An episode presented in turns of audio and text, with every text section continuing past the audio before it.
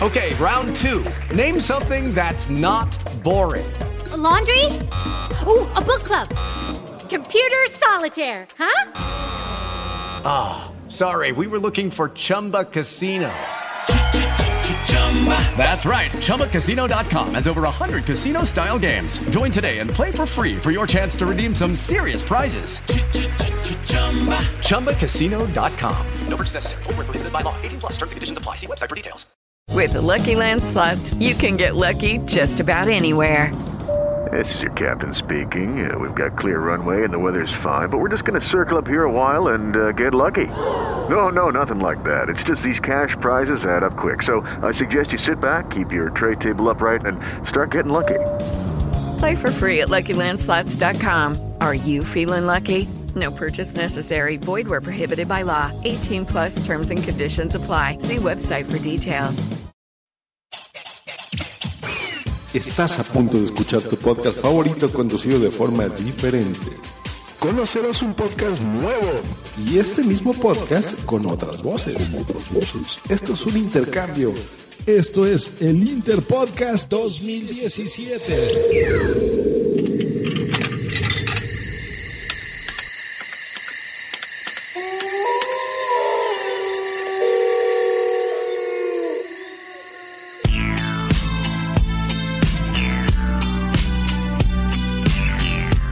Abrí tu placar.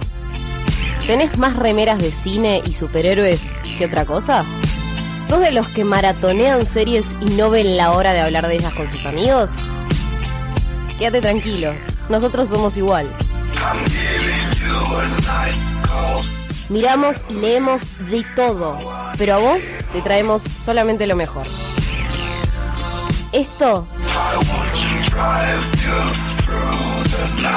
es La Manija Podcast.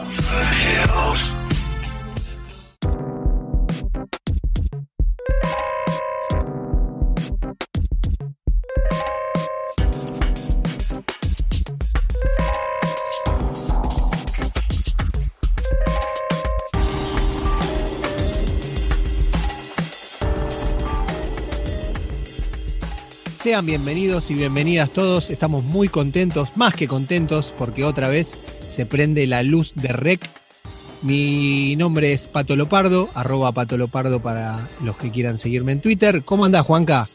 Eh, bien, ¿cómo andan todos? Buenos días, buenas tardes, buenas noches, según donde estén. Yo soy JCC 846, alias el chef, pero también soy JC Comabella.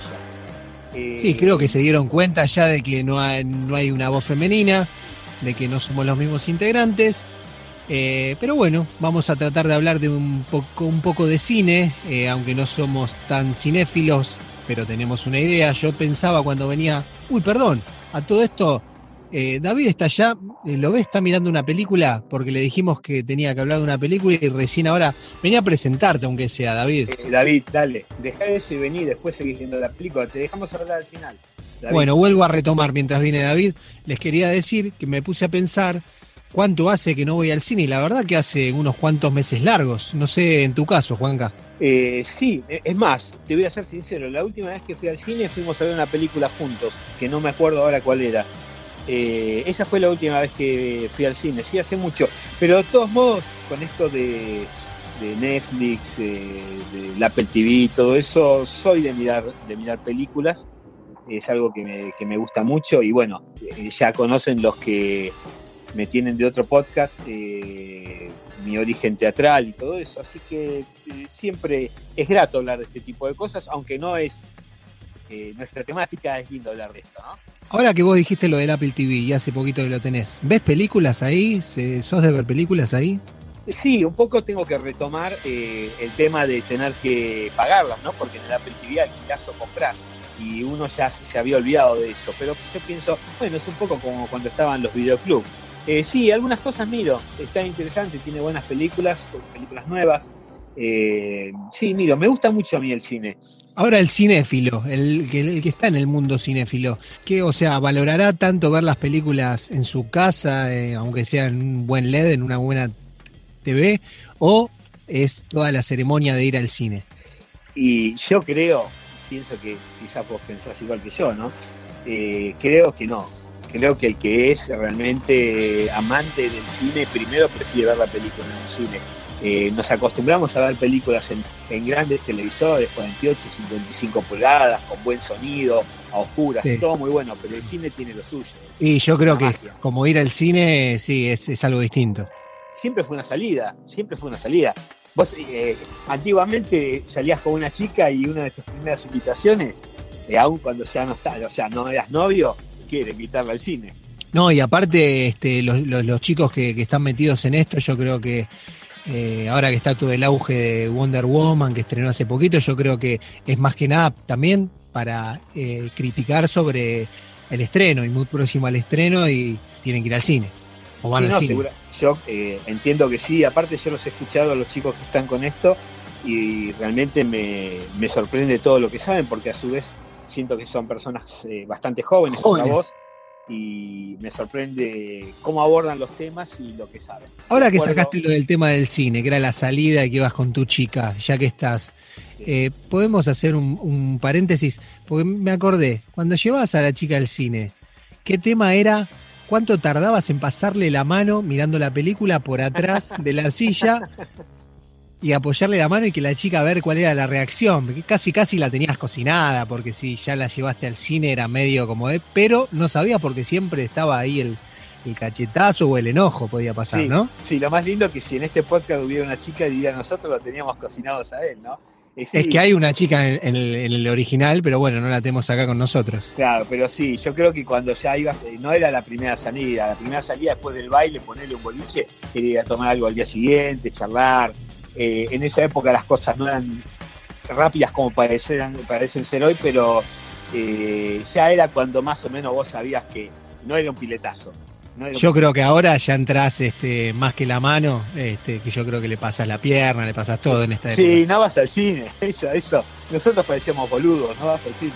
Era otra época, pero sí, estoy de acuerdo con vos el momento de poder arrimar o darle algo, qué sé yo, tomar un caramelo, una pastilla y tocarle la mano y ver qué onda, todas esas cosas. Y, la que la que creo que hicieron la mayoría, o por lo menos la hacía yo ya un poquito más para acá, era, eh, por ejemplo, eh, con mi mujer actual, entrábamos al cine y como no queríamos gastar un poco más cuando pasaban a vendernos, o quizás teníamos más hambre, nos, nos hemos llegado a comprar, ella llevaba en la mochila tenía una mochila, me acuerdo.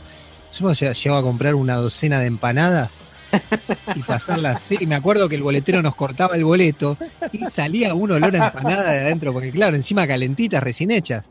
Claro, qué bueno. Hemos pasado de todo y bueno, eh, era como estar en casa y bueno, comernos ahí algún sándwich, alguna empanadita, algo, algo rico y traerlo de afuera. Sí, así no, tanto no lo hice, galletitas, ese tipo de cosas sí, pero en la época mía lo que había era más tiempo porque eh, había cine continuado, o sea, vos tenías dos películas, si vos entrabas a una a la mitad, terminaba y nadie te echaba el cine, veías la otra y después podías ver la otra. O sea, claro. tenías todo el tiempo del mundo. La Valle, ¿no? En realidad los cines del centro eran los con los estrenos te pasaba una sola, pero el, resto los cines de barrio, yo, yo vivía en Belgrano, los cines de Belgrano te pasaban dos películas todos. A mí me contaron, no, no, no llegué a esa época, pero me decían que cuando eran chiquitos iban a unos continuados, pero de película, ya que, o sea, digamos, no podían entrar por la edad, pero se mandaban igual y se iban a las, a las filas del fondo y se miraban dos o tres subiditas de tono. Eh, bueno, sí, que, en mi época, ¿quién no se ratió de la escuela para ir a cines, por ejemplo, en la Avenida de Mayo? Estaba el cine, creo que se llamaba 25 de Mayo, o, Cine Avenida de Mayo, algo así, y te dejaban pasar, pasabas con uniforme de escuela y te dejaban pasar, 15 años, pasabas tranquilo. Era lo que podíamos ver en esa época. Escuchame, ahí veo que se levanta David, ahí viene David. Listo. Estamos. Arrancamos entonces, contando la película que trajimos. Yo en mi caso traje una película que para mí es un símbolo, es una te diga que para mí es de culto y esa temporal que es La Naranja Mecánica. Bueno, dale, Juanca, arrancamos con tu película de lleno, dale. Ahí vamos.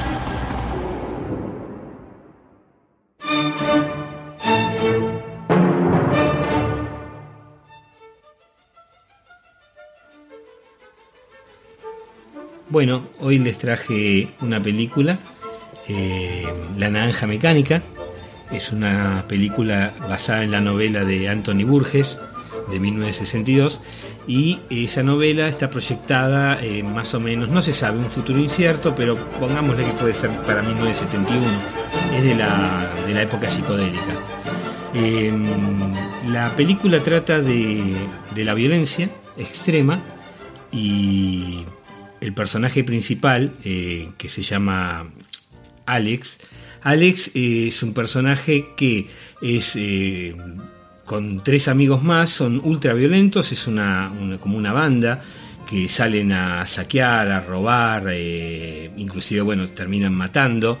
Y por otro lado, tiene dos grandes pasiones. El uno es la ultraviolencia, de, goza con la violencia, y la otra pasión es la música. Él ama la música de Beethoven. Entonces eh, la historia transcurre en, hechos delictivos de ellos y por otro lado lo ves de pronto en una disquería comprando música de Beethoven, es una persona fina, eh, está bien educado, de una familia eh, tipo de Inglaterra de esa época. Y a la noche cuando salen golpean a vagabundos, entran a casas, roban, violan, hasta que una noche entran a la casa de un escritor y terminan violando a la mujer delante del escritor, quien queda, queda enfermo, eh, la matan y se escapan, pero al escaparse él se cae, se golpea y lo terminan capturando. Entonces toda esa etapa de, fechorías de él eh, termina en, la cárcel. Es condenado y lo loco es que dentro de la cárcel, cuando Alex está eh, sujeto a, la exposición pública, es, un caballero inglés, o sea, él es muy correcto, estudia en la cárcel, obedece todo, eh, sigue todos los, parámetros de conducta y exigencias de la cárcel. Y por esta misma razón, eh, el Estado británico estaba tratando de luchar contra la violencia y buscaba un, método como para erradicar la violencia de una manera eh, contundente, pero que fuera a, base de un tratamiento que no te lo da una cárcel.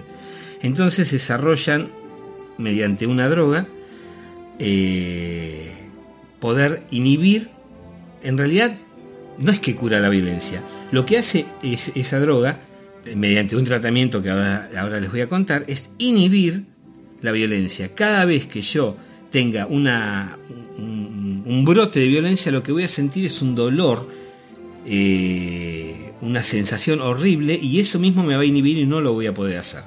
Entonces, bueno, van a la cárcel, buscan voluntarios y encuentran en Alex, por su conducta, por su manera de ser, la persona ideal para hacer este tratamiento. El tratamiento, hasta ahí la película es una cosa, la película es muy violenta, es una violencia física, eh, extrema, y a partir de ahí empieza la violencia del lado del Estado. Es la violencia del lado del Estado, o sea, mediante una droga, a él lo ponen en una silla eh, con un aparato le mantienen los ojos abiertos, le ponen una pantalla y le van pasando, junto, le, le administra la droga y le van pasando em, películas eh, de hechos violentos, o sea, eh, partes de la Segunda Guerra Mundial, violaciones, todo ese tipo de cosas muy violentas y le ponen de fondo la música de Beethoven. Entonces todo transcurre él obligado a ver, ni siquiera puede cerrar los ojos, todos esos acontecimientos y, atrás la música de Beethoven. Cuando finalizan, cuando consideran que él ya está eh, curado, entre paréntesis, ¿no? que está curado, em, se presentan autoridades y en un escenario a él le hacen vivir distintas situaciones. Por ejemplo, una mujer semidesnuda, con los pechos al aire, y que él quiere ir a tocar, y cuando la quiere tocar, justamente lo que le hace, lo que le hizo esa droga es que él, eh, en esa actitud de quedar, vamos a suponer, eh, abordar a esa mujer contra la voluntad de ella, él siente un terrible dolor y no puede hacerlo. El mismo cuerpo es como que se contrae y no puede hacerlo. Después viene una persona, lo pisa, le pone el zapato, le obliga a chupar la suela del zapato, o sea, lo exponen a situaciones de mucha violencia y a las que él no puede reaccionar, porque su cuerpo no lo puede hacer, su mente no lo puede hacer. Y básicamente es un tipo de violencia ejercida mediante la droga, o sea, tenemos una violencia psicológica en la segunda parte de la película, que es todo este tratamiento, porque en realidad en ningún momento está, eh, está curando a la persona, lo que está haciendo es ponerle un inhibidor de violencia. Y la primera parte que es la violencia física. Em, después de estas pruebas, a él se lo da, él en realidad lo acepta eso porque él sabía que si pasaba la prueba iba a quedar en libertad, que era lo único que le interesaba. Él, no estaba curado y de hecho después de esto termina internado y lo vuelven a tratar bien, termina internado porque tuvo un ataque, se lo dio en una familia, en esta familia le hicieron escuchar la música de Beethoven, lo cae casualmente contra el, eh, con el, el marido de la mujer que él mata, entonces es como que lo, torturan, él se termina tirando, escapando y tirando, va a un eh, hospital y en el hospital es como que lo que entendés es que él en realidad ya la droga no, no tenía efecto sobre él, pero pacta con el jefe de la policía como de común acuerdo que él va a seguir siendo bueno, como que la droga sí lo curó, hizo el efecto y el jefe de policía va a dar, como eh, exitoso el, eh, el tratamiento. Básicamente es una película que toca todos esos costados. Eh, fue muy prohibida en, todo el mundo. Tuvo, tuvo problemas y en la Argentina terriblemente prohibida porque justamente hablaba de la tortura y todo este tipo de cosas. Su director es para mí uno de los grandes directores, Stanley Kubrick, que entre otras cosas hizo 2001 Odisea del Espacio, El Resplandor, Barry Lyndon, Nacido para Matar, y su última película fue Ojos bien cerrados, que no la pudo terminar porque falleció.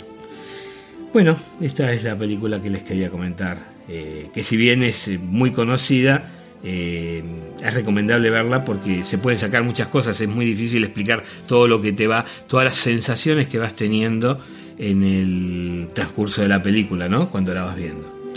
Sí, incluso el público se va renovando y debe haber muchos millennials que, todavía no la hayan visto, porque ya para, esa generación quedó medio atrás, pero es un clásico que siempre está disponible para quien lo pueda o lo quiera investigar. Sí, yo creo que es uno de los clásicos del cine y es verdad, eh, lo sigue viendo la gente en la actualidad y cuando esa película salió yo era chiquito y después leí el libro y después vi la película cuando se pudo acá en Argentina y sí, es una gran... ¿De qué año es? La película es de 1971 me parece, el libro es de 1962.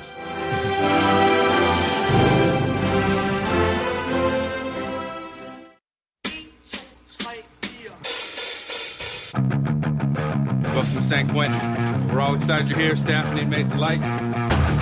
One thing I do have to tell you before you enter, the state has a no hostage policy.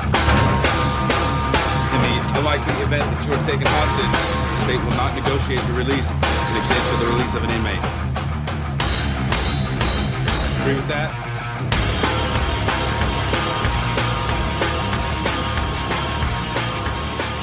Bueno, yo les quería comentar, yo eh, la película que les traje es un documental, es un documental basado en la banda metálica llamado Some Kind of Monster. Es una película que salió en el 2004, dirigida por Joe Berlinger y Bruce Sinofsky. Bueno, el documental eh, en realidad arranca en el 2001, en una época donde las cosas eh, dentro de la banda no andaban para nada bien justamente eh, había tenido un problema eh, el bajista Jason Newsted, por lo que se ven, lo, que dejan claro es que había tenido una charla ahí con el baterista Lars Ulrich y cosas que no habían quedado para nada bien porque él tenía un proyecto paralelo de una banda que se llamaba Echo Brain, que era una, por lo que se escucha era una banda un poco más tirando para el lado alternativo. Y eh, Lars en ese momento le dice, mira, eh, dedicale tiempo a Metallica. Eh, como que no quería que se le escape nada más allá de lo que era dentro de, la banda Metallica. Y bueno, él, Jason, en ese momento dijo, yo no voy a tirar por la borda tantos años que también de trabajo que tuve con la, con la banda paralela, con Echo Brain. Y bueno, decide, decide irse. Pero el documental se empieza a filmar una vez que Jason ya estaba afuera Y cuando es traído a la banda un terapeuta, un psicólogo, eh, propuesto por, la misma, por los mismos managers de Metallica, y Jason un poco desde afuera ya de la banda habla un poco de eso y dice en realidad para que yo no me vaya me quisieron traer un terapeuta para ver cómo cuatro tipos millonarios lloramos entre nosotros y vemos de cómo solucionamos los problemas para seguir haciendo dinero. Que la verdad que es una, un punto de vista... Eh, lo que tiene bueno este documental, hago un paréntesis, eh, que se ven cosas muy crudas, muy crudas de la banda, de cada uno de, los participantes de Metallica. Y bueno, da ese punto de vista Jason desde afuera. Eh, los que quedan, eh, Lal Ulrich el baterista, Kirk Hammett el guitarrista y James Hetfield, guitarrista y cantante, aprueban a la venida de ese terapista, terapeuta, y él los va a acompañar porque van a ingresar a grabar en un nuevo disco un nuevo disco que va a ser eh, Saint Anger. Eh, ese disco, para grabarlo, ellos dicen, bueno, nos vamos a ir a grabar a un lugar de San Francisco llamado El Presidio, como para no tener ningún tipo de, comodidades. Y el tema es que la cosa está muy, muy, muy áspera entre, más que nada, entre Lars y James. El terapeuta trata de, hacer las cosas un poquito mejor pero lo que ocurre es que tampoco incluso tienen bajista y le dicen a Bob Rock, que es el productor de ese disco, si puede hacer las veces de bajista, por lo menos en la grabación del disco.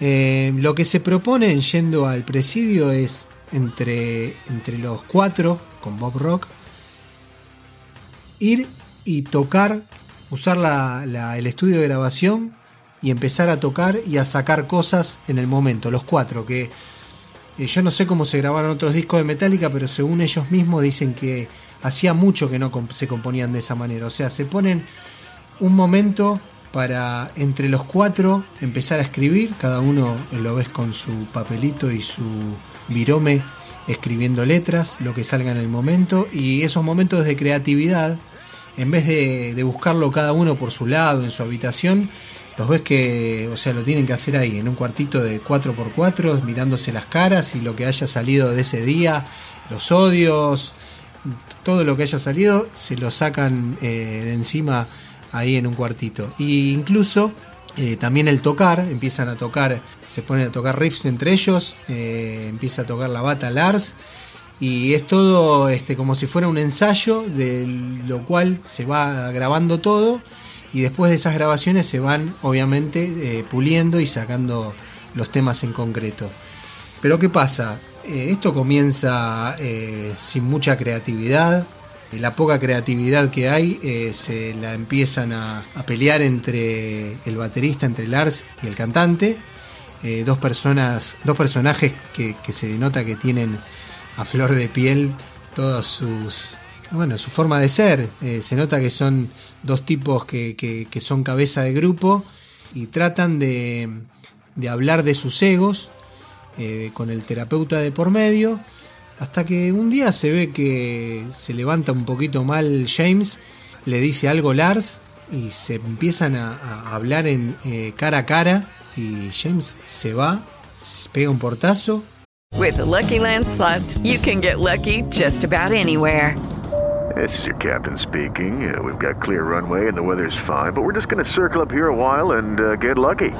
No, no, nothing like that. It's just these cash prizes add up quick. So I suggest you sit back, keep your tray table upright, and start getting lucky.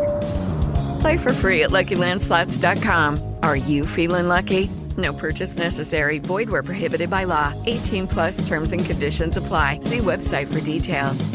Y por poco más de un año no, no vuelve Ellos se enteran de que había empezado una rehabilitación porque en ese momento él estaba muy mal, sobre todo de alcohol.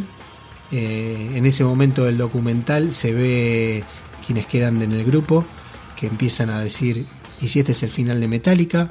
Puede ser. Empiezan a rondar un montón de, pensamientos eh, sobre qué es lo que va a pasar. Un día vuelve, vuelve James, pero con un montón de reglas nuevas como eh, él dice que por cómo está no puede trabajar más de cuatro horas, o sea que viene al estudio de 12 del mediodía a 4 de la tarde y todos se tienen que adaptar a eso que por ahora él no puede salir de gira porque no sabe cómo va a estar, cómo le va a pegar, si va a querer agarrar el alcohol de vuelta o no. Y un- una lista bastante larga de, de cosas. Hasta que en un momento mm, Lars se cansa un poco nuevamente porque una de las cosas que le dice James es, eh, chicos, yo me enteré de que ustedes, después de las 4 que yo me fui, ustedes estuvieron escuchando el tema y yo noto o siento que cuando yo vuelvo al otro día, se tomaron decisiones sin que yo esté. Eh, Lars cuenta hasta 10, decir que Kirk, eh, Kirk Hammett no se mete mucho, eh, es un tipo de muy pocas palabras y dentro de todo se ve con bastante calmado y con bastante humildad y si tiene ego creo que eh, lo maneja bastante bien. Pero eh, Lars a eso no puede no puede contenerse y creo que ya en un momento de, de un brote ya sin importarle si, si Metallica sigue o no sigue le dice las cosas son así y si no te gusta ahí tenés la puerta. Vamos a meterle con todo vamos a, pelearnos como tenga que ser pero vamos a grabar y vamos directamente a hacer lo que tengamos que hacer. Bueno y ahí se ve como dentro de todo los, los cuatro, con el productor inclusive, se meten en la, en la sala, se meten en el estudio y ahí empieza a salir lo mejor del nuevo disco. Y la verdad que con temas más que interesantes, con mucho poder, con temas donde descargan mucho, en- ya se ven en sus letras y, y en, en su música. Eh, en su Y no- momento dicen que tienen que salir de gira, que bueno, lo, lo convencen a James y dicen, bueno, tenemos que salir de gira, se juntan, eh, ya ahí vienen los managers, ya empiezan a escuchar cómo va a quedar el disco, eligen el nombre del disco, que para ese entonces tampoco obviamente estaban de acuerdo ni Lars ni James, pero bueno, se quedan con el, con el nombre de James, que es el que tira el de Saint Anger, que significa Santa Ira. Y bueno, vamos a salir de gira, pero necesitamos ahora el bajista. Entonces muestran toda la parte de, de todos los bajistas que, que probaron, que bueno, hay bajista de Marilyn Manson, bajista de The y se quedan con Trujillo, que porque ellos mismos dicen, la verdad son todos buenos, hay eh, diferencias muy pocas, pero este tipo eh, están de acuerdo, lo- los tres están de acuerdo que dicen, este tipo como que toca, y encima aparte que toca con los dedos, es como que no se esforzara para, para tocar los temas, es como que le salen, y a los demás como que le faltó un poquito eso, se notó que en algún momento se estuvieron preocupando por ver cómo le salía el tema. Este tipo no. Eh, y se ve, se ve, la verdad que eso se ve también en el documental. Y bueno, eh, se juntan con Trujillo y le dicen, bueno, eh, la verdad que estamos muy contentos, bienvenido, te vamos a dar este un millón de dólares por nuestra cuenta para que arranques. Eh, que en un momento uno piensa que es mentira porque dice, Sí. no, en una mesa que están comiendo, no sé, unos sanguchitos, no pueden hablar de tantas millonadas de dólares eh, Y el así porque sí. todo, sí. Y se pueden mover, pero antes de que firmes ese contrato, esto es por cuenta nuestra para que te pongas las pilas y saques todos los temas, es un millón de dólares. Que bueno, Trujillo dice en el momento, tiene una sonrisa de oreja a oreja y dice, la verdad que no sé cómo agradecérselos porque el tipo se nota que aparte de estar en la banda más grosa de heavy metal del momento, este, se está llevando sus morlaquitos. Eh, pero no, se lo ve que es un tipo muy humilde, que eh, tiene muy poco ego o muy parecido a, a Kirk Hammett, eh, así que ahí no, no, no va a venir otro problema por ese lado. Y bueno, y el documental va terminando cuando en- entonces por fin ya van saliendo de gira por Estados Unidos, se, se va escuchando el tema de fondo de para, para que salga Metallica al escenario, luces apagadas, y se va viendo a cada uno de los, de los cuatro integrantes en su recorrida hasta el escenario. Como película en sí, primero que no puedo hablar mucho porque tampoco soy un aficionado. Sí, pero, lo que tiene es, eh, más allá de... Es un documental. Y lo que es un bueno- documental y lo que tiene de bueno es que, porque yo después pensaba, digo, ¿cómo estos tipos, estos grosos, eh, dejaron y, y confirmaron de poder ver un montón de cosas de cómo sacan trapos al sol o varias cosas de, la personalidad de uno, porque en una eh, James Hetfield se sincera y dice, eh, ya después de haber venido de la recuperación, dice, la verdad que era siempre lo mismo, era siempre buscar en una botella de alcohol, despertarme cada mañana en, en, una cama distinta sin saber la persona que tengo al lado y ir con resaca a, a dar un show sin haber dormido el día anterior y era siempre lo mismo. Eh, claro. Cosas que, que, a lo mejor uno, él, él que era uno de los que más eh, se planteaba en un momento de no seguir con el psicólogo, de que no estén las cámaras del documental y en varias oportunidades eh, se planteó de bajar todo eso, eh, que después diga algo así, incluso eh, lo haya dejado y haya permitido que un montón de cosas de esas se vean en documental, eso es lo que yo, por, por, lo que me decidí a hablar de este documental, porque se ven cosas muy, muy, bueno, muy descabelladas y muy frías. Aparte yo creo que ese desmitifica un poco, todos vivimos el glamour, vemos Metallica, todo lo que tienen, su música, los escenarios, los recitales, y uno se imagina un montón de cosas. Y este recital está muy bueno porque deja ver que la, es bastante difícil la vida de los músicos y toda esa fama, todo, todo lo que logran, todo, es, todo ese dinero, todo lo que logran tiene un costo muy alto. Costo de familias, costo de salud, un montón de cosas. Sí, sí porque uno ve siempre el costado de, de la fama, del show, del rockstars. Eh, y bueno, y sí, se ven sí, cosas de, es un laburo de la familia del otro lado, de los nenes chiquitos, de las mujeres. Claro, separaciones porque no están, sí, es difícil, es difícil. Ha habido innumerables, entre ellos Peter Gabriel dejó Genesis por, por su familia. Seguro, eh, bueno, se las recomiendo porque es un documental bastante llevadero y ya les digo, se van a encontrar con cosas que uno en el día a día no se espera de, de una banda de. Eh, Davidcito, tu película.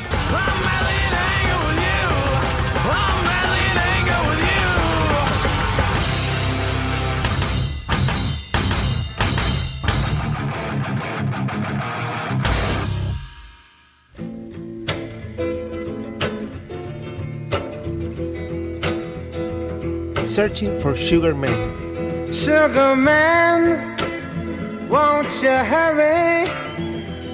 Cause I'm tired of these scenes. Es el documental del cual les quiero hablar. Película, documental, documental, película. Técnicamente es un documental. Searching for Sugar Man es un documental vinculado a la música, pero más allá de eso, y es una de las cosas que me atrapó, me encanta la historia que tiene. Es una historia que nos anima a soñar, a creer más y a no perder la fe.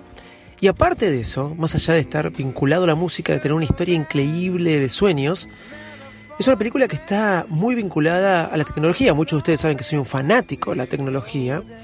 Y realmente tiene un vínculo con algunas cosas que me apasionan por el lado tecnológico que me llamó y me despertó mucho la atención. Searching for Sugar Man es un documental que ganó un Oscar en el año 2012 a Mejor Documental. Y habla la historia de Sixto Rodríguez. Si yo les digo a ustedes Sixto Rodríguez quién es, quizás este, muchos no sepan quién es. O los que hayan visto el documental, si lo sepan, o hayan escuchado alguna de sus canciones. Todo comienza así, fue hace unos sábados atrás, que estaba en un asado, ¿sí? Y mientras se prepara el fuego, ¿no? Se pone el carbón, se van cortando las maderas. Cada uno tiene sus técnicas, ¿no? Para armar un asado o armar el fuego un asado. Algunos dicen que tienen que armar la técnica de la cerveza. ¿Saben cuál es la técnica de la cerveza? Agarrar una botella de cerveza, rodearla de papel de diario, después sacar la botella y poner los este el carbón arriba del papel y prender fuego adentro. Bueno, cada uno tiene sus técnicas, ¿no? Pero mientras estábamos deliberando con qué técnica íbamos a prender el fuego para después hacer el asado, que el asado eran hamburguesas. O sea, tanto lío para hacer hamburguesas a la parrilla, que me encantan. Pero bueno, más allá de eso, sonaba en el iPhone de una de las personas que estaba con nosotros, Sixto Rodríguez. Cuando otra persona le preguntó quién es el cantante, y es un cantante estilo Dylan, muy bueno, me lo hizo conocer Diego, otro amigo de él, se llama Sixto Rodríguez. Y yo corté la conversación y dije, claro, Sixto Rodríguez. Searching for Sugar Man, le dije yo. ¿De qué nos hablas? Y ahí les empecé a contar la historia. Sixto Rodríguez, llamado Sixto porque era el sexto hijo, ¿sí? Eh, fue un cantante de los años 70, ¿sí? De los años 70 de Estados Unidos, que eh, se dio la casualidad, o pudo, sí, que eh, en el año 1970 grabar su primer disco. Sí, cuánto tiempo uno está esperando grabar un disco, hoy es algo tan fácil hacerlo, pero en aquel momento era algo ya mucho, mucho más difícil. Sixto Rodríguez era de Detroit, Michigan, y cantaba en bares. Era un hombre común, pero bueno, este, a fines de los 70 fue contactado por dos productores y grabó Cold Fat. Cold Fat, que salió en 1970, no tuvo éxito comercial, y como no tuvo éxito comercial, bueno, digamos que quedó ahí en la nada. Pero aún más allá de eso, Sixto Rodríguez pudo llegar a grabar otro disco con otro productor al año siguiente, en el año 1971, que era Coming From Reality. Coming From Reality, al igual que Cold Fat, no tuvo ningún tipo de éxito. Por ahí, dos discos fallidos, disculpen, dos discos fallidos hacen que tengas ganas de dejar la carrera y no te creas este el mejor cantante o que no te busquen más productores para seguir grabando discos. Bueno, eso fue lo que le pasó a Sixto Rodríguez. Y Sixto Rodríguez de alguna forma este fracasó o él pensó que había fracasado. Porque mm, ya que sus bajas ventas en los dos discos que sacó, uno en 1970 y otro en 1971, hizo que dejara de, de grabar y de seguir cantando en bares, aunque lo hacía a su manera, pero eso hizo que se alejara un poco de la carrera de la música. Así fue como terminó trabajando en el mundo de la construcción, este, ahí en Detroit, pero no como músico. Lo que Sixto Rodríguez no sabía y que se le había escapado era que su trabajo fue muy recibido en Sudáfrica. Las letras de sus canciones, este, y aparte se había generado un misterio alrededor de él, ¿sí? lo transformaron en una figura en los jóvenes de Sudáfrica. Es más, su álbum Colfat perdón, fue adoptado como un símbolo para la lucha contra el apartheid. O sea, Sixto Rodríguez en Detroit, Michigan, no tenía ni idea que allá en Sudáfrica las letras de sus canciones eran un boom y eran letras para, usar, eh, para usarse de manera de protesta, ¿sí? La cosa que, bueno, en Sudáfrica, mucho tiempo después, surgió el rumor de que Sixto Rodríguez había, se había suicidado en medio de un concierto. Pobre, claro. Sixto Rodríguez no tenía ni idea de esto, de que se había suicidado, o que decían que él se había suicidado en el medio de un concierto. La cuestión, sí, que eh, a mitad de los noventas, un hombre llamado Stephen Segerman, sí, y Craig Stradon lo buscaron. Sí, dos hombres sudafricanos comenzaron a investigar acerca de la identidad de Sixto Rodríguez, porque de alguna forma querían llevar a Sudáfrica este ídolo sudafricano. La cosa es que dieron con la discográfica que había este, producido y sacado a la venta Cold Fat la primera vez, su primer disco. Y claro, la discográfica, uno de sus primeros productores, eh, le dijo, no, Sixto Rodríguez este, no murió, vive acá en Detroit. Bueno, idas y vueltas pudieron este, contactar a Sixto Rodríguez y le pudieron decir, escúchame, sos un éxito, sos un ídolo en Sudáfrica. Te escuchamos hace mucho tiempo. La cuestión que a mediados de los 90, Sixto Rodríguez, sin imaginárselo nunca, apareció dando seis recitales multitudinarios en Sudáfrica como máxima figura y se dice que de vez en cuando vuelve a dar estos recitales. ¿Qué hace hoy Sixto Rodríguez? Sixto Rodríguez sigue siendo Sixto Rodríguez, pero Searching for Sugar Man, este documental te muestra la historia de que por ahí vos no lo sabías, pero mira la magia de la música, cómo te transportó, te hizo este, derribar fronteras, derribar este, kilómetros y pudiste llegar a Sudáfrica y ser un ídolo cuando ni te lo imaginabas. Por eso digo que es una historia que te hace no perder la fe y creer que capaz vos no lo sepas, pero lo que estás haciendo tiene repercusión a no saber dónde. En todo sentido lo digo. Lo mejor aún, y más allá de eso, es cuando me puse a investigar cómo llegué a este documental. Llegué porque allá por el año 2012 me llegó primero la noticia que la historia del documental. La noticia era que era el primer documental, sí, el primer documental, y por ende, el primer documental o película en ganar un Oscar filmada con un iPhone, sí, con un iPhone 5. Como ustedes escuchan, señores, quizás algunos hayan escuchado esta historia, lo he comentado allá por el año 2012 en mi podcast Virus Mac, que con la aplicación 8 milímetros, ¿sí? La aplicación 8 milímetros Vintage Camera, 8mm Vintage Camera, se firmó con un iPhone 5 partes de este documental. Parece que era muy costoso poder alquilar esas cámaras, entonces dijeron, ¿por qué no usamos el iPhone y bajamos esta aplicación? La cuestión es que fue un éxito esas tomas y el iPhone dio su aporte y una aplicación ya por el año 2012. Hoy existen aplicaciones mucho más superiores. Y lo que es peor aún, existen iPhones y smartphones mucho más superiores a lo que era la cámara del iPhone 5. Pero ya en aquel momento, bueno, ¿qué pasó? Sucedió eso. Este, la aplicación 8 mm Vintage Camera logró ayudar a firmar este documental que luego ganó un Oscar. Searching for Sugar Man, un documental que les recomiendo y un montón. But it's I who pays the rent. Ahora, toda esta historia la conté en el asado de una persona que le habían recomendado escuchar a Sixto Rodríguez. ¿Cómo supo de él? No lo sé.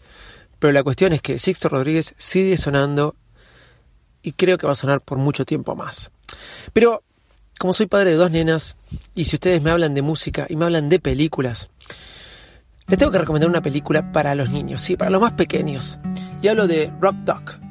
Rock Dog es una película que habla simplemente de un violero, sí, de un perro violero. De un perro guitarrista, sí, de un perro guitarrista, pero que encuentra su poder a través de la guitarra y de la música.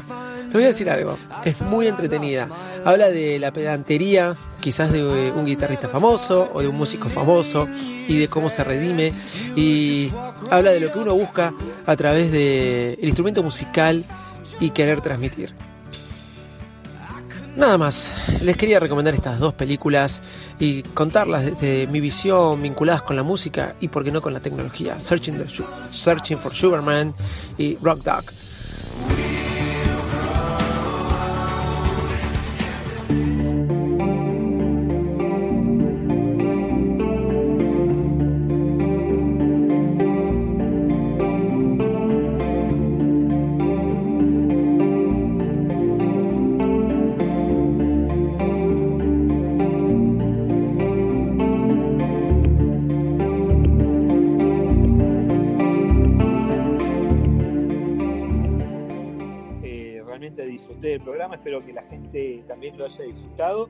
Sí, lo único que David vino, eh, dio su, su, parecer de la película, sus críticas, y otra vez se fue a ver otra película, quedó re, manija, como el podcast.